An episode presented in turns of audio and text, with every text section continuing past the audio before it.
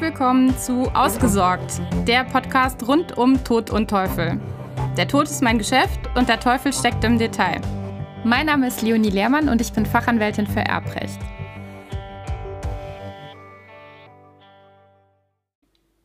Heute geht es um die Amtshaftung des Urkundsnotars bei der Errichtung einer unwirksamen letztwilligen Verfügung. Und damit das Ganze nicht so trocken ist, habe ich mir natürlich mal wieder einen Fall rausgesucht, den ich dir im Folgenden darstellen will.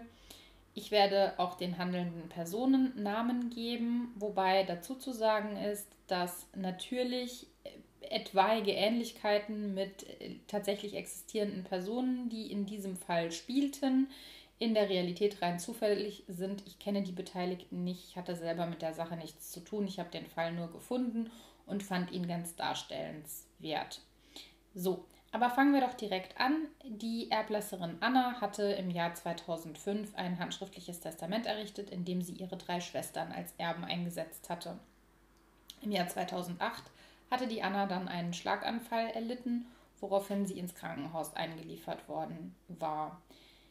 Der mit ihr nicht verwandte, aber gut bekannte Berthold hatte zuvor einen Termin für die Anna bei einem Notar, wir nennen ihn Norbert, vereinbart. Den Termin konnte sie aber nicht mehr wahrnehmen, weil sie vorher eben schon ins Krankenhaus eingeliefert worden war und den Schlaganfall erlitten hatte. Noch im Krankenhaus liegend erschien dann auf Bitten des Berthold der Notar Norbert im Krankenhaus bei Anna und zwar in Begleitung eines weiteren Notars. Wir nennen ihn einfach mal Nikolaus. Und äh, ja, die beiden sollten dann bei der Gelegenheit des Besuches bei Anna ein notarielles Testament beurkunden, in dem der besagte Berthold Alleinerbe werden sollte. Zum Zeitpunkt der Beurkundung konnte die Anna, Anna allerdings aufgrund ihrer Erkrankung weder sprechen noch schreiben was dann wiederum von Notar Norbert in seiner Niederschrift vermerkt worden war. Was er nicht gemacht hat, war, er hatte für die Anna keine Verständigungsperson herbeigeholt. Also das Beurkundungsgesetz sieht vor, dass in einer solchen Situation, in der jemand selbst nicht mehr sprechen oder schreiben kann, dann noch die Möglichkeit besteht, jemanden dazu zu holen, wenn man den Eindruck hat, dass es da eine Person gibt, die, ähm, mit der man sich verständigen kann und die eine Verständigungs-, ein Verständigungsbindeglied sozusagen sein kann. Eine solche Person wurde aber nicht hinzugenommen. Und kurze Zeit später ist dann die Anna auch verstorben.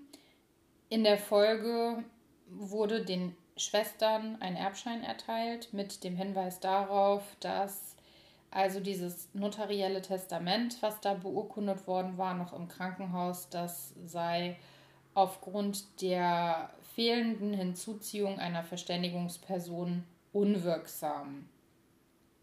So.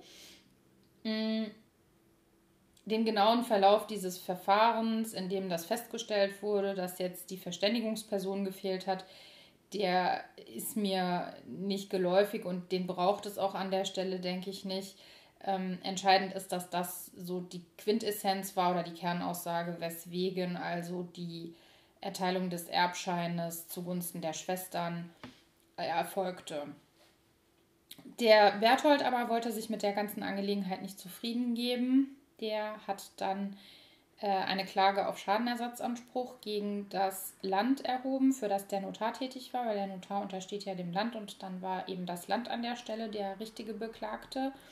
Ähm, mit dem Hintergedanken, dass er also überzeugt war, dass wenn der Notar pflichtgemäß gehandelt hätte und eine solche Verständigungsperson hinzugezogen hätte, dann wäre er also Alleinerbe geworden.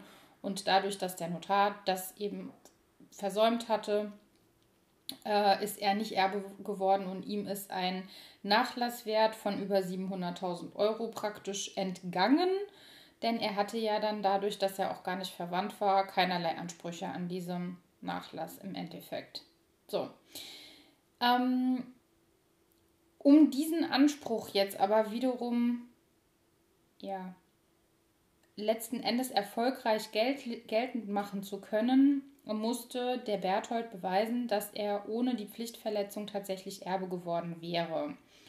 Und das beinhaltet auch den Nachweis, dass eine Verständigungsperson zur Verfügung gestanden hätte, dass ein pflichtgemäß handelnder Notar mit dieser besagten Verständigungsperson ein Testament errichtet hätte, in dem der Berthold auch als Erbe eingesetzt worden wäre und dass die sonst in Frage kommenden Erben äh, dieses Testament wiederum dann nicht erfolgreich angegriffen hätten. Also da sind schon diverse Hürden gewesen, wo man hätte sagen können, naja, das könnte eventuell schwierig werden, das alles nachzuweisen.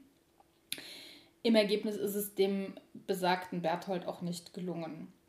Denn schon der Nachweis, dass ein pflichtgemäß handelnder Notar mit entsprechender Wahrscheinlichkeit auch tatsächlich ein Testament beurkundet hätte, lag nach der Überzeugung des OLG Karlsruhe in dem Fall, das das zu entscheiden hatte, ähm, lag nicht vor.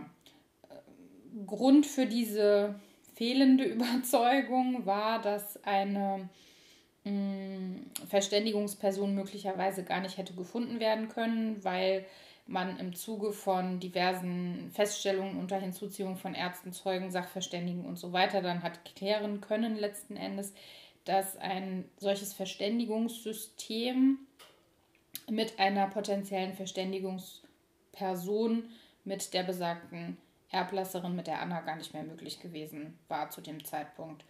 Und es ist im Übrigen auch nicht klar bewiesen werden, äh, konnte nicht klar bewiesen werden, dass der Berthold tatsächlich Alleinerbe geworden wäre, dass die Anna das auch so wollte, dass man konnte ihren aktuellen Willen nicht wirklich belegen. Wie gesagt, sie konnte nicht mehr sprechen, sie konnte nicht mehr schreiben.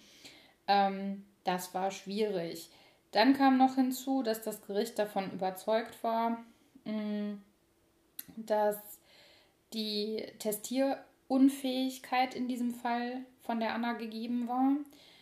Ähm, es hätte umgekehrt für einen Anspruch des Bertholds nachgewiesen sein müssen, dass die Anna testierfähig war. Das ist ihm nicht gelungen.